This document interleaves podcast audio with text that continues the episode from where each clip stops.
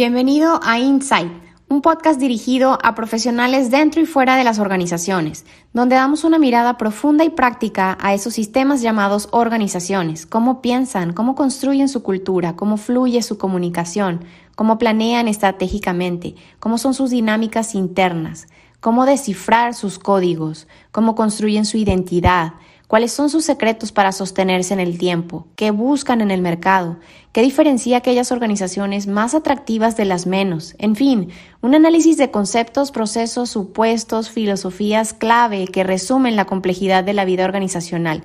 A partir de las experiencias y reflexiones de expertos ejecutivos y líderes del mundo empresarial. Si eres un profesional en busca de experiencias organizacionales significativas, si eres un colaborador y sientes que hay algo mejor afuera, o si simplemente quieres ampliar tu conocimiento y pensamiento crítico organizacional, este podcast es para ti. Yo soy Caro García Echegaray, venezolana, psicólogo, coach de vida, counselor organizacional. Trabajé por más de 25 años en el mundo corporativo en recursos humanos, en empresas transnacionales americanas a lo largo de la geografía latinoamericana mis últimos 10 años me desempeñé como directora de recursos humanos para Wrigley México en Mars y orgullosamente lideré la transformación de recursos humanos para Latinoamérica. Hoy soy fundadora y directora de Choices Consulting. Bienvenida.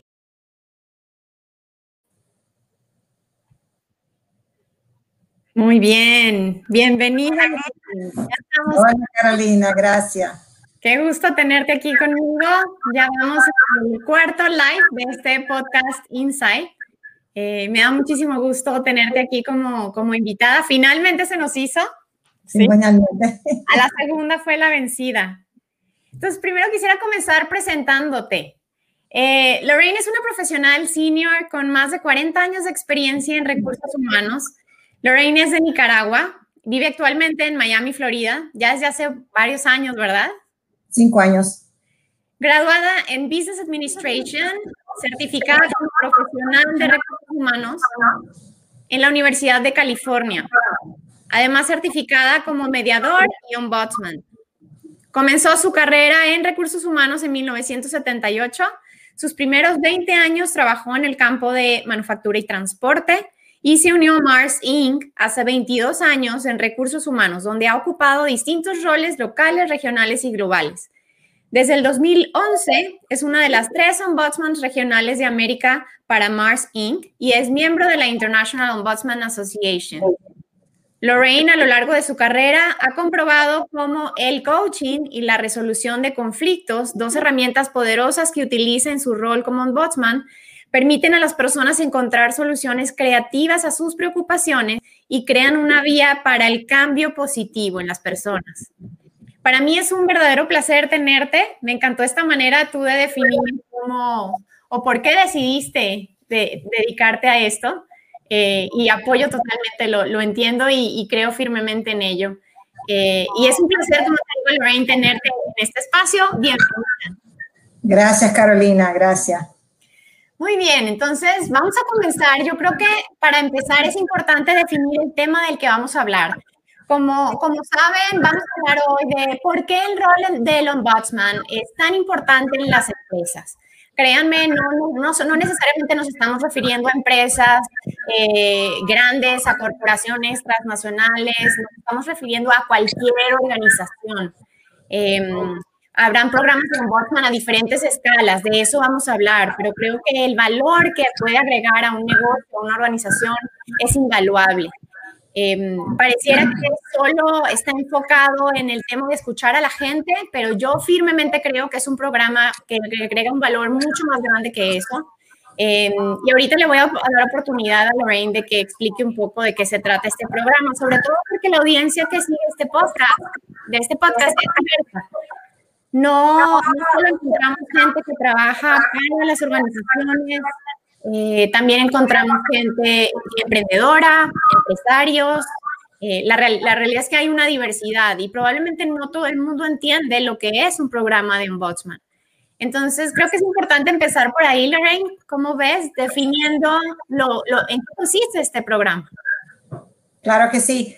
Eh, si uno mira en el diccionario la palabra ombudsman en español, dice que es defensor del pueblo. en realidad ese no es el rol del ombudsman, porque no somos defensores del pueblo ni de, los empleados asociados, como decimos en Mars, ¿verdad?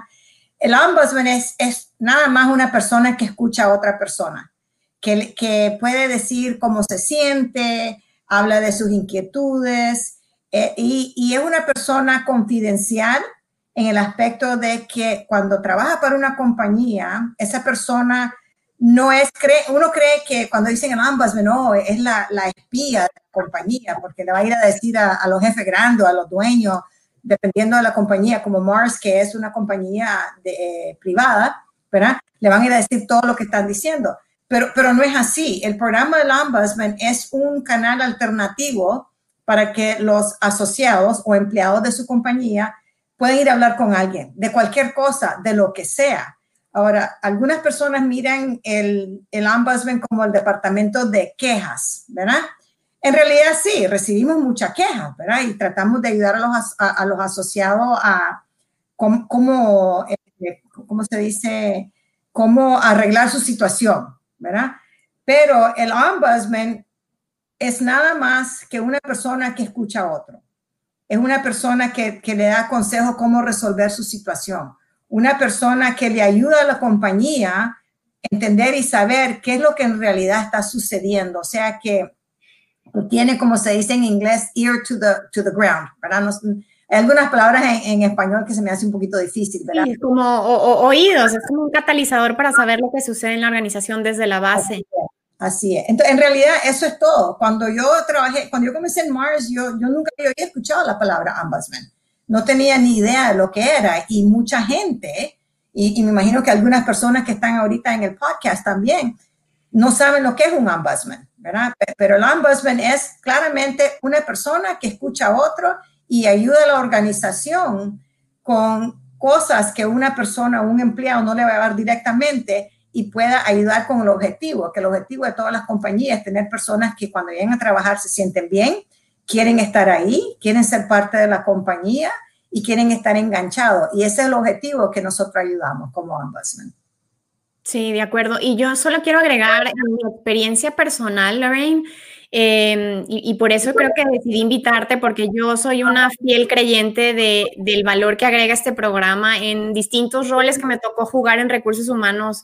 Siempre conté con esta herramienta de apoyo Em, y pues todo el tiempo, en todos los años que me tocó, fuiste tú, trabajamos de la mano mucho tiempo y, y fue una herramienta muy valiosa para mí, porque como lo dije, creo que nos ayuda a, catalizar, a identificar situaciones, problemas que probablemente no son tan evidentes ante los ojos, pero que están como en, en el trasfondo, ¿no? En, en de, de, incluso a veces no solo de una persona, sino de la cultura. Así eh, entonces, em, creo que eh, eh, agrega un valor muy, muy grande. Y justo de eso te quiero preguntar.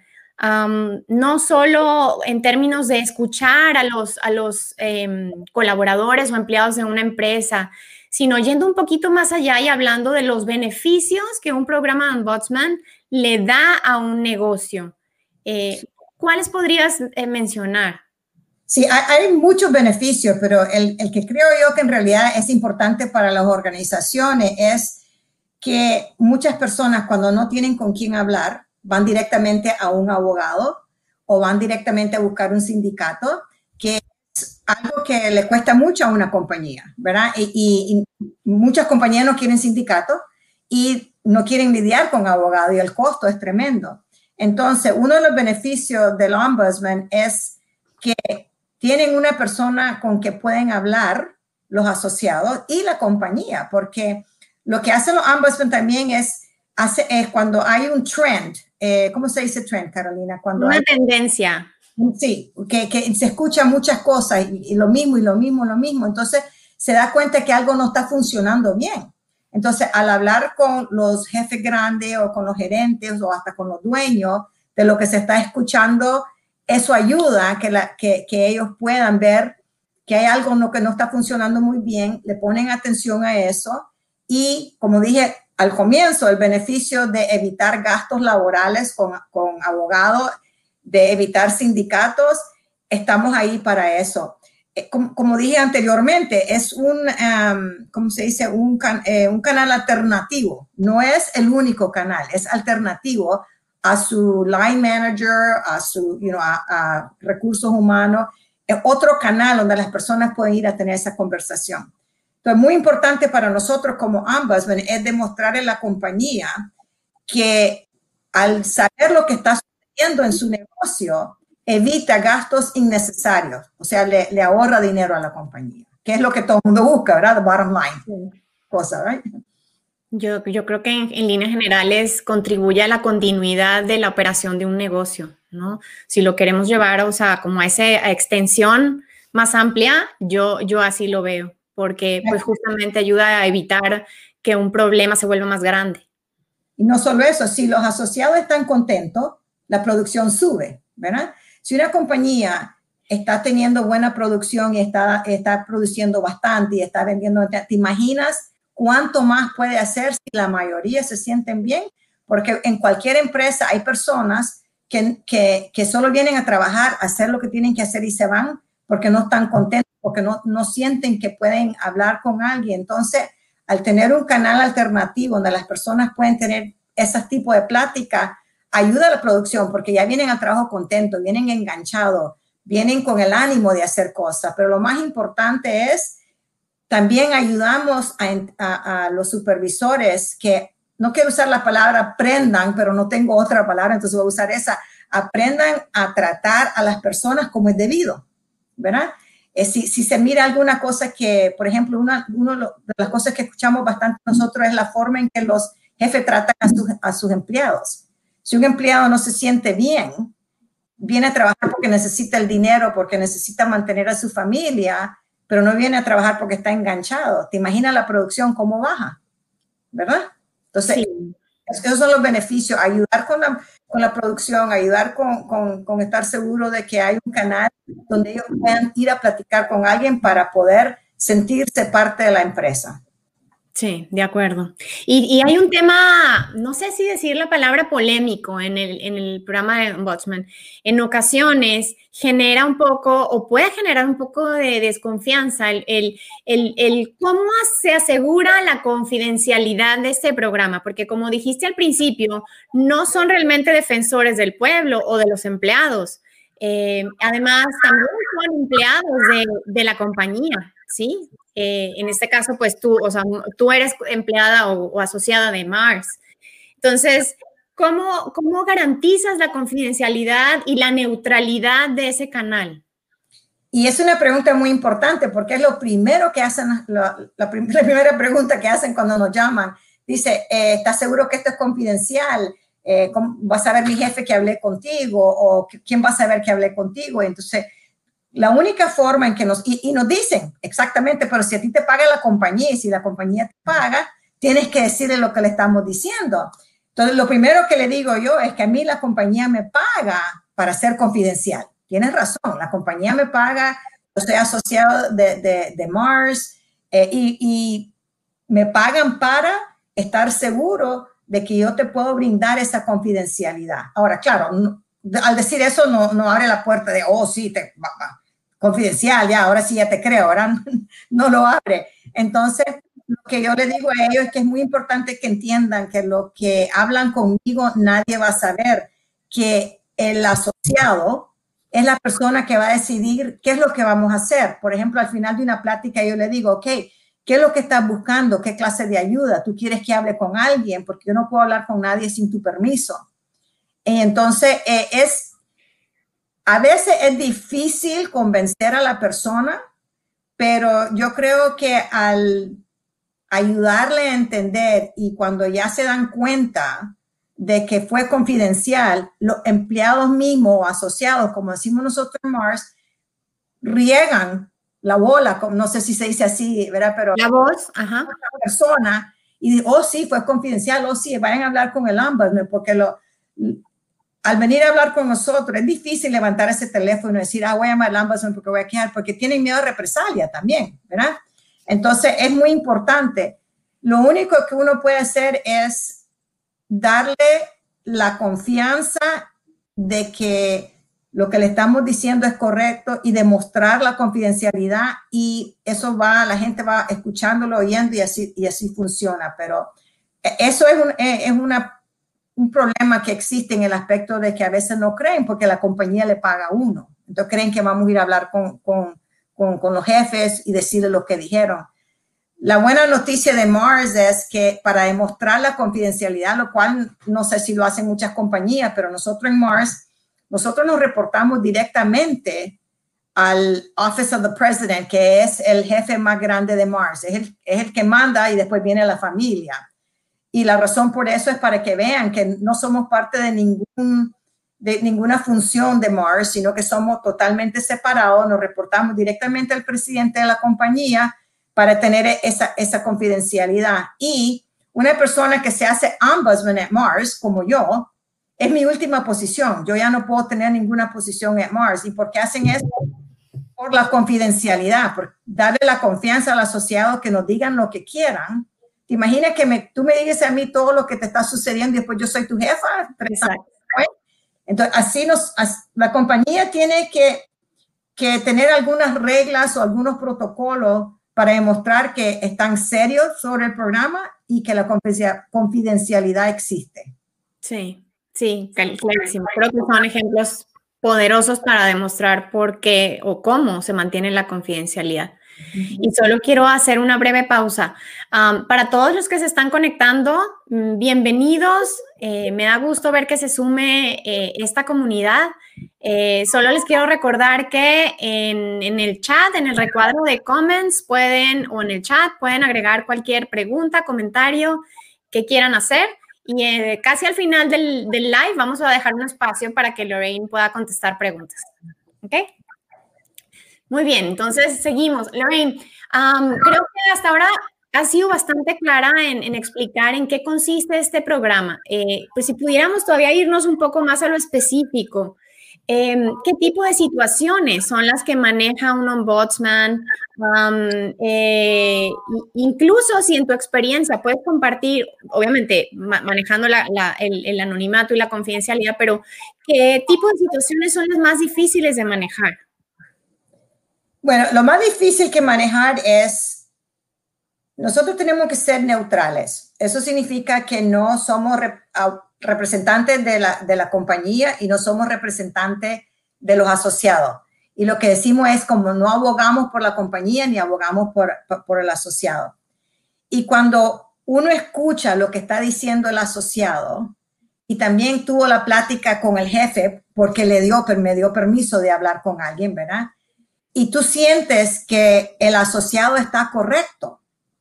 Lo más difícil es tratar de influenciar al supervisor o al gerente o a la compañía, porque como ambas, nosotros no podemos hacer decisiones, ni podemos decirte qué hacer, porque no, estamos representando ni a la compañía ni al asociado, entonces tenemos que ser neutrales. Perdón, eso es lo más difícil que, que, tiene uno pues para, para poder hacer eso no quebrando la confidencialidad, como dices tú, ¿qué clase de, situaciones vienen con nosotros? De todo, de todo, todo, todo. Por ejemplo, ni, chiquito ni grande, de cualquiera, vienen a hablar de nosotros de la forma en que fueron tratados por medio de su supervisor, ¿verdad? Y a veces, pero el rol de nosotros también es ayudar al, al empleado, al asociado de la compañía. Si ellos están un poco incorrectos, por ejemplo, si alguien me dice a mí, siento que me han discriminado, lo primero que le digo, ok, explícame cómo te discriminaron, qué significa discriminación para ti. Y cuando empiezan a hacer la explicación, en realidad no es discriminación, pero esa es la palabra que usan ellos. Entonces, como ombudsman, también el rol de nosotros es estar seguro de que le ayudamos a entender de lo que están diciendo, cómo lo están comunicando no es correcto, ¿verdad? También ayudamos, por ejemplo, si tú vas a entrevistarte para una posición nueva en Mars y y tienes tiempo de no entrevistarte, entonces te ayudamos con eso, te preparamos, te hacemos una entrevista, te entrevistamos nosotros preparándote, ayudándote. O sea, como te dije, no solo es quejas, ¿verdad? Exacto. Otros casos que vienen es vicepresidentes. Yo he tenido presidentes de la compañía, vicepresidentes de la compañía, directores, asociados en la fábrica, para prepararla por una conversación crucial, ¿verdad? Van a ir a hablar con su jefe y no están muy seguros cómo, cómo, cómo prepararse para la comunicación, hacemos eso también. Eh, pero la mayoría que recibimos, ahorita el año pasado con esto de la pandemia, tuvimos muchas llamadas con respecto a eh, gente trabajando en su casa, la ansiedad de todo lo que está sucediendo y gente llama para, para desahogarse. Así es que en, realidad no hay un tema específico para decir con esto pueden ir al ambasmen, pueden ir con cualquier cosa.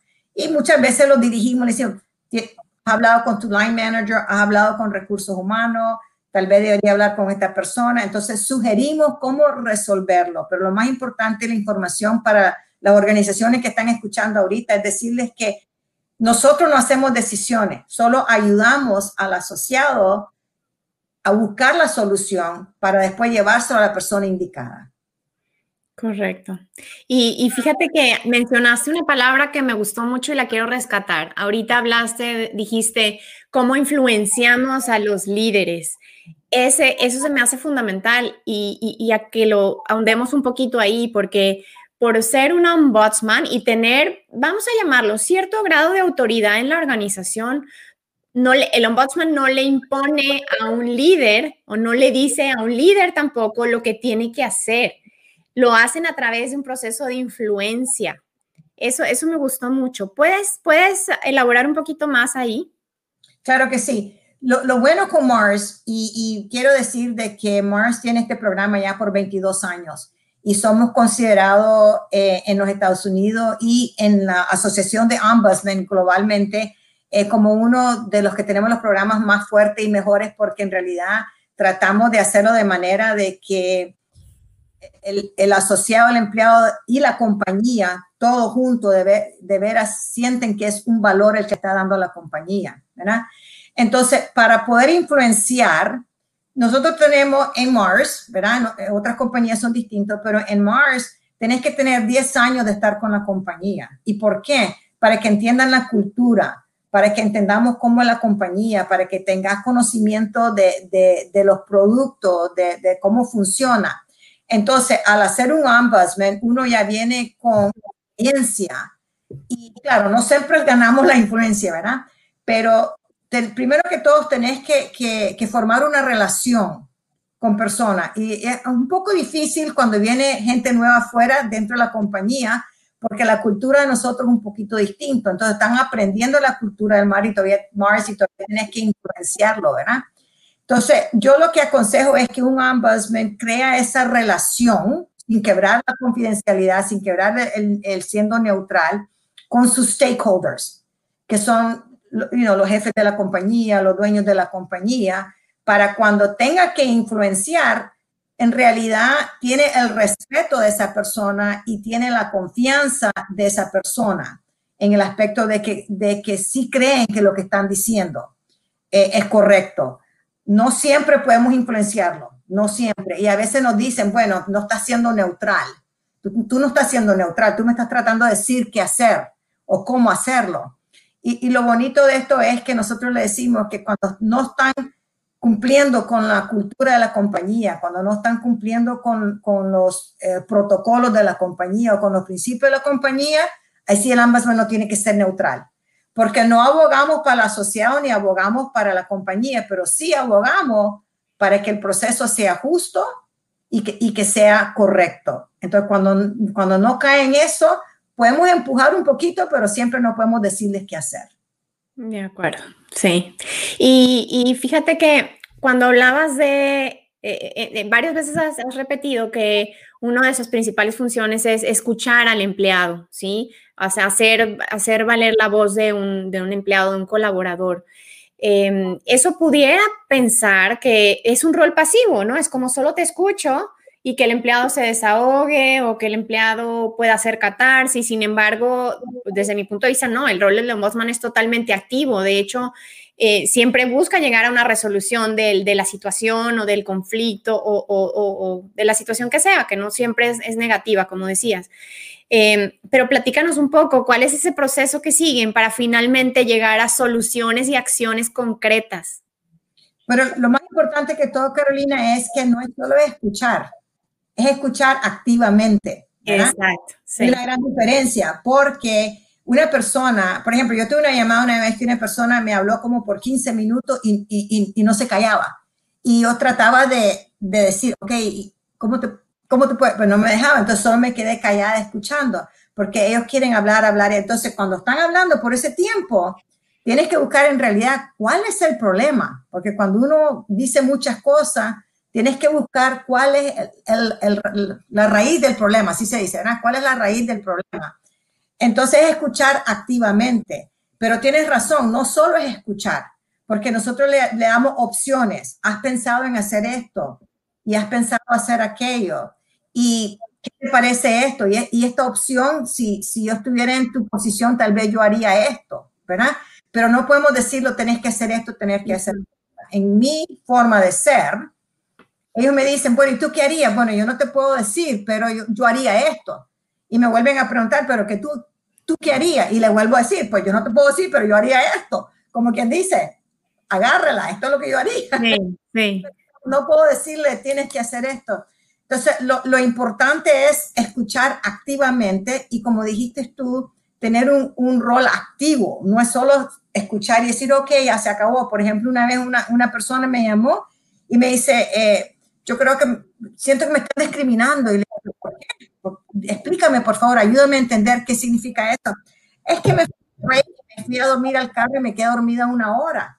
Y, y, entonces yo creo que no es justo que me regañen. Entonces le digo yo, ok, pero eh, dígame, este, ¿te, ¿te, pagaron por esa hora de trabajo? Pues sí, ¿cómo no me van a pagar? Y entonces, ¿trabajaste esa hora de trabajo? Ah, pues no. Entonces, en cierta forma, le estás robando el dinero a la compañía, ¿correcto? Ah, bueno, pero si me lo dice así, pues sí, me dice la persona. Entonces le digo, ¿no crees mejor que te quedes calladita y que no digas nada y vete a trabajar antes que te corran del trabajo? Bueno, yo creo que mejor me voy a ir a trabajar, me dice. Entonces, como puedes ver, le ayudamos a, a que piensen que lo que hicieron no es correcto, no solo nos quedamos callados y decimos, oh, sí, ok, sí, sí, te están discriminando. Tenemos que ayudarles que vean que si están en cierta forma incorrecto, ayudarles a pensar de otra manera. Y si están correctos, ayudarles con opciones que van a salir, este, ¿cómo se dice en español? Um, successful, exitoso, que van a salir exitosos en resolviendo su, su, su solución. Incluso es como simplemente intentar ver la situación desde una perspectiva distinta, ¿no? Sí, exactamente. Sí, y, y, como tú decías hace rato, eh, sí, pues, o sea, no, el ombudsman obviamente no es el único canal al que acude un, un, empleado, un colaborador cuando tiene una situación, o sea, pensarías, bueno, está tu jefe, está recursos humanos, y el, el, line manager, el jefe es el en el que quizá pensarías primeramente. Um, ¿tú, ¿tú, qué le dirías a los, a los líderes de gente, a los line managers, ¿no? De cómo, cómo manejarse con sus equipos, cómo tratar este tipo de situaciones en el día a día, eh, para poder estar ellos capaces de llegar a una resolución de la situación antes de que un colaborador llegue contigo. Bueno, nosotros eh, no podemos dar coaching sin que nos llamen. O sea que ese no es el rol de nosotros, es el rol de recursos humanos, ¿verdad? Entonces, eh, nosotros no podemos ir a decirle a un, a, un, line manager, oh, tú tienes que hacer esto y esto y esto. Lo que sí hacemos es hacer un reporte anual, ¿verdad? De todo lo que escuchamos. Y entonces en ese reporte ponemos consejos, ¿verdad? O opciones de cómo, cómo pueden hacer las cosas distintos para que puedan llegar a tratar a los asociados distintos. Lo que yo aprovecho es que cuando yo hablo con los con los supervisores de cualquier situación que, que una persona me trajo a mí, en ese momento aprovecho para dar coaching también. ¿Tú crees que tal vez se puede haber hecho de distinta manera o en el futuro tú crees que lo puede ser distinto? Um, o también le decimos a recursos humanos, mira, este, digamos tú Carolina que estabas en recursos humanos, Carolina, estoy escuchando que en la fábrica donde tú estás mucho ruido de lo mismo, de lo mismo, de lo mismo, de lo mismo de cierto line manager, de cierto supervisor. Yo, sé, yo creo que sería bueno que tú fueras y hablaras con los empleados a ver qué está sucediendo, Entonces, de esa manera lo pasamos de regreso a recursos humanos o al jefe del jefe. Estoy escuchando ruido de esta persona, he tenido varias llamadas.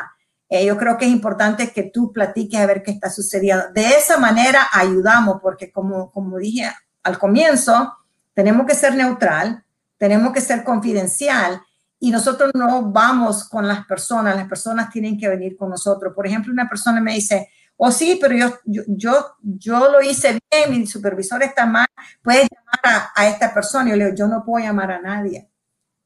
Esa persona me tiene que llamar a mí y aunque me llame y tú me preguntes si me llamó, no te puedo decir porque ahora mi relación es con esa persona y eso es confidencial. Entonces, es un rol un poquito delicado, ¿verdad? En el aspecto de que tienes que, que balancear las cosas, pero es un valor para la compañía tan grande porque ayuda a, a, a, lucir problemas que tal vez ellos nunca sabían que existían. sí, sí, de acuerdo. Em, y, y, fíjate que eh, una de las cosas que comúnmente yo puedo decir escucho, sobre todo cuando hablo con empresarios, a lo mejor de pequeñas o medianas empresas, es decir, que este tipo de programas son exclusivos de grandes corporaciones o de grandes organizaciones. Yo creo que le puedes dar a este programa la escala que tú, que, que pues un negocio pueda soportar, ¿verdad? Em, pero quiero escuchar tu punto de vista. O sea, yo, yo creo que obviamente no es exclusivo de las grandes corporaciones. Em, pero ¿cómo lo ves tú? O sea, ¿qué, ¿qué, cambios o qué diferencias ves si te imaginas un programa de este tipo funcionando en una empresa más pequeña? Bueno, aunque, aunque no es exclusivo de grandes organizaciones, sí se ve más en organizaciones más grandes que en las pequeñas, ¿verdad? Sí. Que a veces las, las compañías pequeñas eh, no quieren hacer ese gasto de tener un, un ombudsman, eh, pero hay compañías pequeñas que, que combinan la posición, ¿verdad? Combinan la posición con recursos humanos. Ahora, como ombudsman, yo no recomendaría eso porque entonces no está esa parte de, de la seguridad. Entonces, compañías pequeñas lo que pueden hacer es tener un ombudsman. Nosotros tenemos ocho, porque somos una compañía grande, ocho ombudsman en todo Mars, ¿verdad? Pueden tener uno y uno va a tener suficiente trabajo o puede usar una compañía de, de consulta como ombudsman. Entonces, no es exclusivo a compañía grande, pero el análisis que se ha hecho siempre es más compañía grande que pequeña, ya sea por el costo y desafortunadamente cuando hay recorte de, de personal, a algunas compañías los primeros recortes que hacen es el ombudsman. Sí. El, el, return on investment, ¿cómo se dice eso en español? Em, y el retorno de la inversión. Eso, el retorno de la inversión no, se, no es tangible, no se mira ahí mismo. Sí. Porque ah, ¿cuántos casos evitamos que fueran con abogados? ¿Cuántos casos evitaron que la persona haya sido terminado porque, o sea, perdió su trabajo y, y no embargó a la compañía? Eso es difícil a veces de, de enseñar en una compañía pequeña. Entonces, la mayoría de las compañías pequeñas no tienen ombudsman. Y por ejemplo, pensando en, qué consejos te podríamos dar a organizaciones que, que pues no, no, son del tamaño de Mars, más pequeñas, eh, pero que quizá tienen una intención de, de tener un programa de este tipo. Em, por ejemplo, me quedo pensando con, en el ratio, por ejemplo, o sea, en el, ahora sí que, o sea, ¿cómo, cómo defines? O sea, un ombudsman podría atender a cuántas personas, ¿sí? ¿A qué cantidad de personas? o pienso en, em, quizás si un ombudsman o un programa de, de, ayuda al empleado podría ser externo a la organización. No sé, se me ocurren estas ideas. ¿Tú qué opinas? Bueno, este, para, para hacer una, contestación rápida a tu pregunta en ese aspecto, el, ratio, ¿verdad? De un ombudsman con cuántas personas, e, es, difícil porque la, las personas no llaman diario. So, por ejemplo, de enero primero del 2020 a 31 de diciembre de 2020, yo tuve un total de 580 llamadas, ¿verdad? Entonces, un averaje de, de un y medio por día, si quieres decir, por 365 días al año, ¿verdad? pero eso no significa que ese número es todos los años. Acabo de comenzar el año, hoy es 5, ya tengo 6 llamadas, entonces sigo con el averaje de uno por día, ¿verdad? Entonces es difícil, pero el total de personas que yo soy responsable son 20 mil asociados de Mars. Y tuve 500 y pico llamadas, entonces haces ahí el cálculo del porcentaje, ¿verdad? Entonces, en realidad no, no, yo no te puedo decir cuál es el ratio porque todas las compañías lo hacen distinto. Pero como dije anteriormente, una compañía pequeña lo que puede hacer es comenzar con un ombudsman, ¿verdad? Porque no van a llamar diario ciento de asociados, ¿verdad? No. a veces las personas hasta tienen miedo de levantar el teléfono y llamar.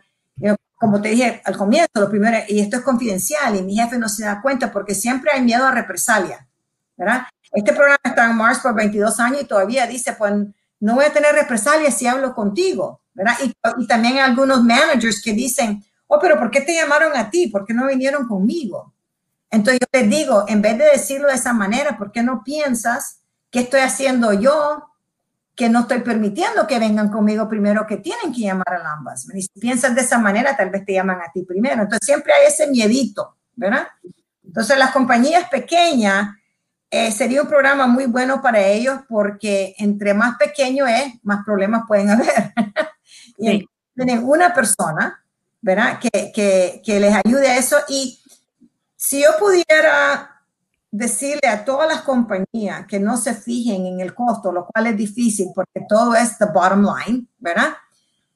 Al tener una persona que puede ayudar a los asociados a estar enganchados, a sentirse bien, a levantar la producción, a decir a la compañía lo que está sucediendo, todo ese dinero se ahorra. Un solo caso de, que vayan a un abogado es el pago de un ombudsman por todo el año también, dependiendo. Sí. ¿Y qué opinas de que un programa así sea a través de un, de un externo? Perfectamente. Hay muchas compañías que tienen un ombudsman este, de consulta, ¿verdad? So, por ejemplo, yo conozco ombudsmen que no trabajan para compañías, sino que tienen varias compañías pequeñas que lo usan como ombudsman, ¿verdad? Una persona que fue ombudsman, que se, que se retire o jubile en el futuro, también puede continuar haciendo eso. Entonces, definitivamente que sí. Y a veces, digo yo, ¿verdad? Porque no, nosotros no tenemos ningún externo, a veces tal vez un empleado puede sentirse más cómodo porque no trabaja para la compañía, porque van con ese, pero si a ti te pagan, a ti te pagan para que, para que, para que le digas. La buena noticia para Mars es que Mars ha sido tan bueno en demostrar la confidencialidad que los asociados sienten que existe eso y eso es lo que tendría que formar, ya sea con un externo o con uno interno confianza de poder hablar con, con ellos. Y, y, justo siguiendo en esa línea, ¿cómo, ¿cuál es el tipo de persona que, que digo, esto, esto yo, yo, lo, yo lo sé porque lo, lo he vivido en, en, en, carne propia, pero para aquel que no conoce tanto este programa, ¿qué, qué, cuál es el perfil de un ombudsman? Cuando, o bien cuando contratas a alguien o pensando siendo un empleado, cuando le, te atreves a hablarle, ¿Qué es lo que te encuentras al otro lado del teléfono o de una pantalla o bien en persona? ¿Qué, qué, qué, qué perfil? ¿Cómo, cómo, describirías? dices tú. ¿Qué perfil de ambas? Sí, ok. Bueno, primero que todo tiene que ser una persona que es approachable, como yo. ¿verdad? Accesible. Es ser approachable, que las personas pueden ir con ellos, que se sientan bien. Tienen que ser humanos. O sea, que, que, yo cuando voy, yo voy a, a, una fábrica, yo no, yo no me he visto así como estoy hoy. Hoy estoy así porque tengo el podcast, ¿verdad? Pero yo voy en jeans, en camiseta, ¿verdad? Para, para que el asociado se sienta que, que yo no sé, ay, ahí viene el ambas, esta persona grande de la compañía, ¿verdad?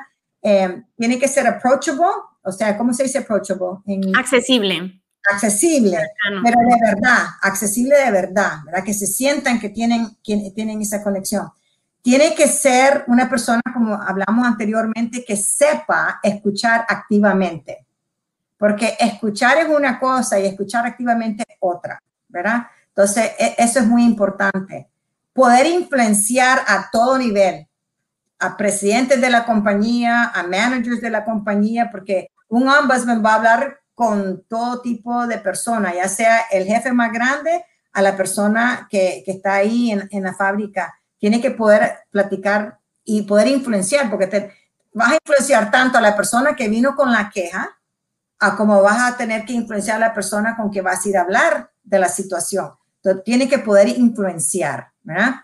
Eh, otra cosa que, que, que, recomendamos nosotros es que si hay personas que tienen distintos, que es global o, o distintos lenguajes que hablan en su, en su compañía, que tengan un ombudsman que pueda comunicarse directamente. Por ejemplo, en, en Mars, para ser ombudsman en los Estados Unidos, tienes que hablar inglés y español o portugués, por lo que tenemos Brasil y todo eso. Y en Europa tienen que hablar inglés más otro lenguaje, ¿verdad? Para poderse comunicar directamente con la persona. Y más que todo, tiene que ser una persona que sepa mantener esa confidencialidad y ser neutral.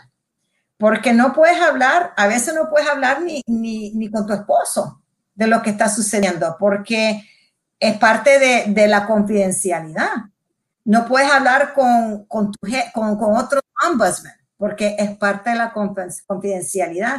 Entonces, y tiene que ser una persona que pueda trabajar solo, más que todo porque es un trabajo bien um, lonely. ¿Cómo se dice lonely? Eh, Solo, solitario. Solitario, porque cuando uno entra, cuando yo estaba, exactamente te voy a contar lo que me pasó a mí. Bueno, tú me conoces, ¿verdad? A mí me gusta estar alegre, me gusta así, ¿no? Cuando tenemos reuniones en Marcy con música, yo bailo, yo paso. De hecho, sí, tenía que decirlo, que you break the mold, porque Lorraine rompe el molde. Sí, sí quizás se esperan escuchar, eh, eh, eh, encontrar a alguien serio, formal. Lorraine es todo lo contrario. Mantiene toda la formalidad y confidencialidad de un programa como este, pero ella no deja de ser ella, es, y como buena latina, es alegre, le gusta bailar, siempre está sonriendo y cuenta chistes, o sea, así como es en todo momento, ¿no? Sí, entonces cuando yo estaba en recursos humanos en Mars y hacíamos la fiesta, todo el mundo diciendo, ven, ven, vamos a bailar, yo, yo hacía y vamos, vamos aquí, vamos allá, y yo hacía todo el relajo, como se dice, ¿verdad? En Nicaragua, el relajo. Fui a mi última reunión de, de recursos humanos y fue en, en uh, Nueva Orleans. Y tú sabes que en Nueva Orleans está esa calle de, de French Quarters, ¿verdad? Y entonces me dicen, vamos, Lorraine, vamos, vamos, vamos. Me decían los antiguos de recursos humanos. Yo le digo, no, porque como eran ambos de nuevo, ¿verdad? Pues ahora tengo que portarme bien, tengo que ser distinto, porque yo venía con, con eso de que un ambas me tiene que ser serio, ¿verdad? Entonces, sí, como tú dices, yo quebré el molde del ambas de March. entonces, eh, bueno, ok, ya me convencieron, yo digo que voy a ir. Y en lo que voy caminando con el grupo que siempre hemos tenido alegría y relajo, tres dijeron, ay, ahí está el ombudsman, ahora no tenemos que portar bien. Entonces es un trabajo bien solitario porque de repente tenés, tenés un virus, nadie quiere estar contigo, ¿verdad? Eh, si estás platicando con alguien en el trabajo, ¿qué están hablando? ¿De qué están hablando? ¿Por qué están diciendo eso? ¿Están hablando de mí? Entonces es un trabajo bien solitario. Pero tienen que tener esa personalidad de que, que, que, no se sienta de ofendido si nadie quiere hablar con ellos. Ese es el perfil. Lo más importante sí es lo del solitario, porque si, si no puede uno estar así de esa manera que, que, que no se puede, entonces eh, le afecta, le afecta mucho el trabajo. Sí, sí, me lo puedo imaginar. Em, Sabes que pienso en, la verdad es que yo creo que las organizaciones, sobre todo grandes que tienen un programa como este, es un privilegio. Yo, yo opino esto. La mayoría de las empresas no lo tienen.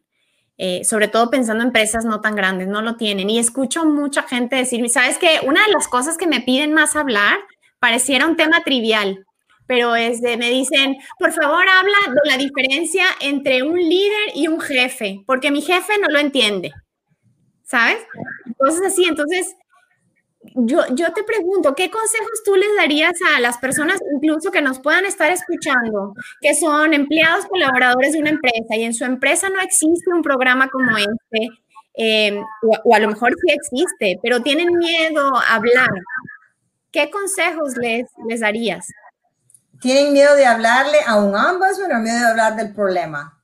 Yo creo que, pues si en su programa hay, son cosas distintas, si en su, si en su eh, compañía hay este programa, probablemente tengan miedo de hablarle al ombudsman, ¿no? Con este temor de que no sea confidencial, como decías, de que haya represalia. O, en, otro, en otro contexto, si no existe este programa, em, pues que tengan miedo de hablar con su line manager, con alguien más, o sea, ¿cómo solucionan o cómo intentan solucionar su problema? Bueno, primero que todo, si tienen el programa del ombudsman, ¿verdad? Es muy importante que el jefe de, esa planta o de esa oficina apoye el programa.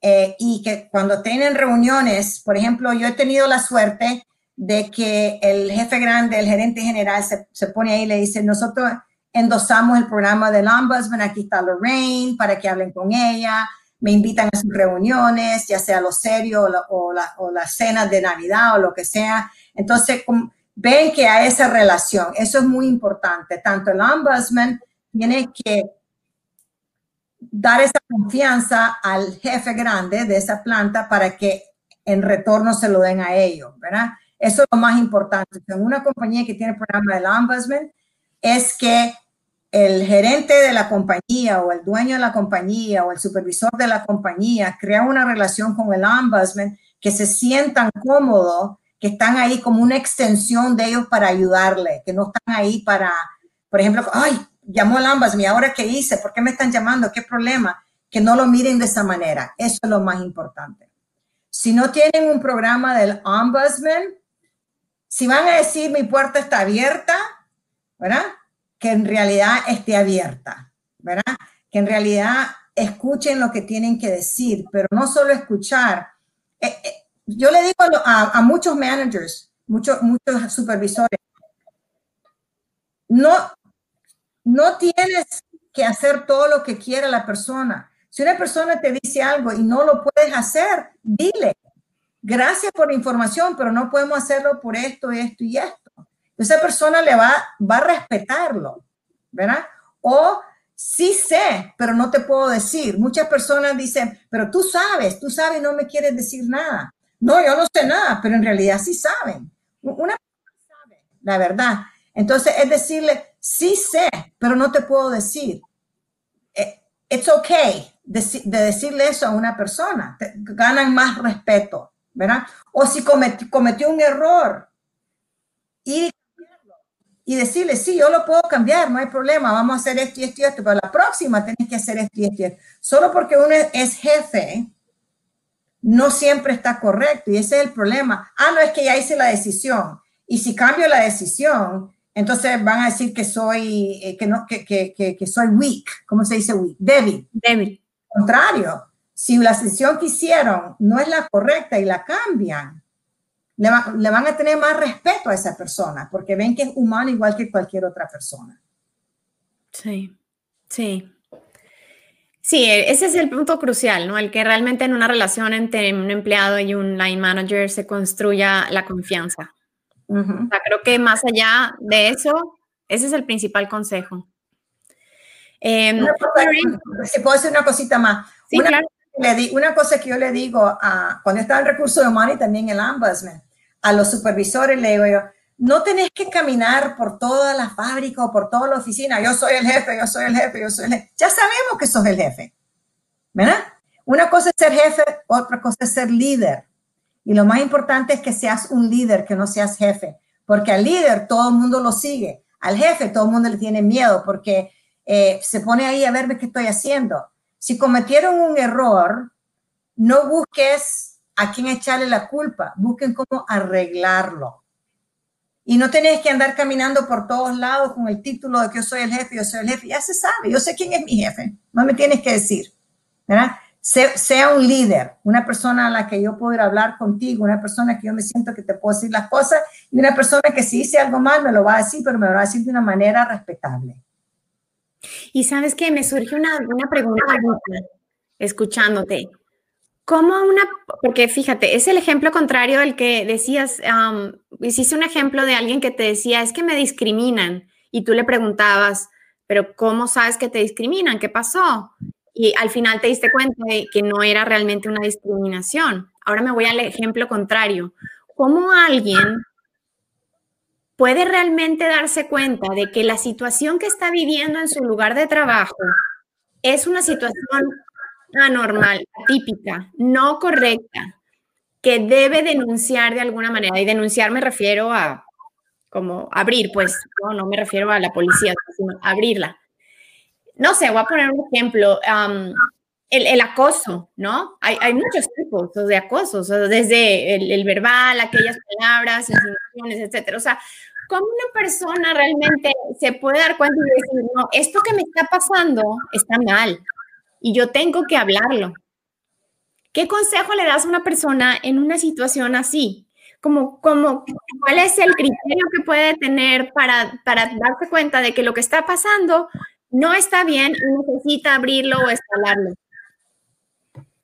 Es importante entender que desafortunadamente muchas personas tienen miedo de decirlo porque creen que o la persona tiene poder y no van a hacer nada, o la persona está en una posición que, le está trayendo dinero a la compañía y no va a hacer nada, eh, o la persona tiene eh, una relación con el jefe grande y lo va a proteger y no va a hacer nada.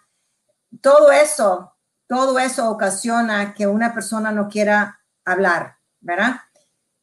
Lo importante es que haya un canal en la compañía, si no es el ombudsman, es recurso humano o, una, o aunque sea una persona como que, que le tiene confianza, tienen que hablar de la situación. Porque esa persona que viene a trabajar diario, viene a trabajar con ansiedad. Y cuando viene a trabajar con ansiedad, cualquier cosa le puede pasar tanto a esa persona como a otra persona. Entonces, es la obligación de la compañía tener un canal de comunicación donde una persona se sienta que puede hacerlo y demostrar que sí se puede, demostrar que sí se puede. Y me regreso a lo que dije anteriormente, ¿verdad? Si una persona viene conmigo y que estoy siendo acosada, ya sea físicamente, emocionalmente o sexualmente, que pongan a esa persona at ease. ¿Cómo se dice at ease? Um, ¿At, qué? At ease. O sea, que que yo me sienta bien cuando esté hablando contigo, estoy tranquila, que puedo desahogarme, puedo hablar contigo, ¿verdad? Aris, que, que yo me sienta que puedo hablar contigo.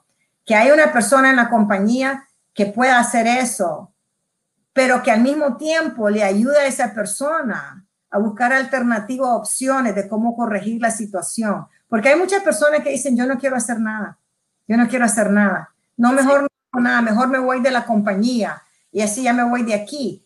Pero lo que yo le digo y muchas de, personas que yo conozco, lo primero que le decimos es, ok, tú te vas, pero esa persona no cambia. Y si tú te vas a ir, pues entonces... Le deja el problema a alguien más, ¿no? Deja el problema a alguien más. Entonces, déjame a mí tratar de, resolverlo de esta manera y le explico cómo y tu nombre no va a salir.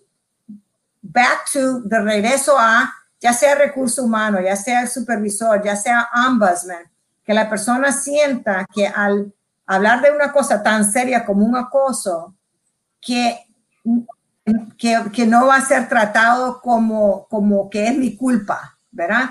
Y que va en realidad una persona a buscar cómo arreglarlo. Si la compañía no da esa confianza, nunca va a suceder. Nunca va a suceder. Sí. Sí, de acuerdo, muy, muy, buen, muy buen punto. Y, creo que ya vamos a ir cerrando, ya estamos cerca de la hora. Me gustaría pedirte eh, compartir un mensaje de, cierre. Eh, mientras tanto, los que están conectados, si hay alguna pregunta, este es el momento para hacer, para escribir sus preguntas o comentarios. Eh, y, tú, Lorraine, ¿con qué mensaje te gustaría cerrar? Bueno, me gustaría decirle a todos de que todos los empleados que trabajan para ustedes, eh, no importa en el nivel que están, no, eh, eh, no, importa el nivel, puede ser un nivel alto, puede ser un nivel bajo, que deben de, de siempre ser valorados, respetados y apoyados por la organización. De esa manera, ellos, en cambio, les van a dar a ustedes lo que ustedes quieren como compañía, que es una buena producción, un buen enganche, querer estar ahí con ustedes. Entonces, lo único que puedo decir es, yo voy a trabajar yo quiero ser valorada. Claro, yo quiero mi dinero también, ¿verdad? Mi beneficio y mi dinero es importante, pero para mí es más importante sentirme que la compañía me valora como una persona, que me valora como, como yo no soy un número, o una persona que viene a, marcar tarjeta y voy a trabajar y me voy a mi casa. Que mi, que mi, mi, opinión cuente. Y eso no significa que porque estoy en una opinión tienes que hacerlo, pero que cuente. Y si es incorrecto, explícame por qué. Entonces, lo único que, lo único que yo puedo decir es que, que todas personas que trabajen para ustedes tienen que sentirse valorados, respetados y tienen que sentirse de que están apoyados por la compañía y por los jefes que trabajan ahí. Es el mejor mensaje que les puedo dar. Sí, muy bien. Y, eso es parte de, sus, de los derechos, ¿no? O sea, porque una compañía te paga no es sinónimo de que tengas que someterte eh, o, o, soportar situaciones que pues no van en línea con sus principios. Así es. Sí. Muy bien, pues muchísimas gracias, Lorraine. Muy interesante, creo que eh, muy padre. pocas veces he visto foros en donde hablamos abiertamente de, lo que hace un ombudsman o ver el rol del ombudsman o el programa desde adentro. Así que creo que ha sido muy valioso. Muchísimas gracias, te lo agradezco muchísimo. Espero que tú también lo hayas disfrutado, eh, así como la comunidad que, nos escucha y que nos escuchará en los siguientes días en este podcast gracias, Carolina, y gracias a todos los que se comunicaron, porque no sé ni quiénes ni cuántos, pero gracias a todos los que se comunicaron y este, les deseo lo mejor. Happy New Year a todo el mundo, feliz año nuevo y que el 2021 sea un poquito más mejor que el 2020. Definitivamente. Muy bien. Feliz año a todos y muchas gracias por conectarse. Un abrazo, Lorraine. Gracias, igual. Bye, Carolina. Bye. Acá, Carolina Medal excelente. Catherine. Ah, Catherine Dice Lorraine Rocks.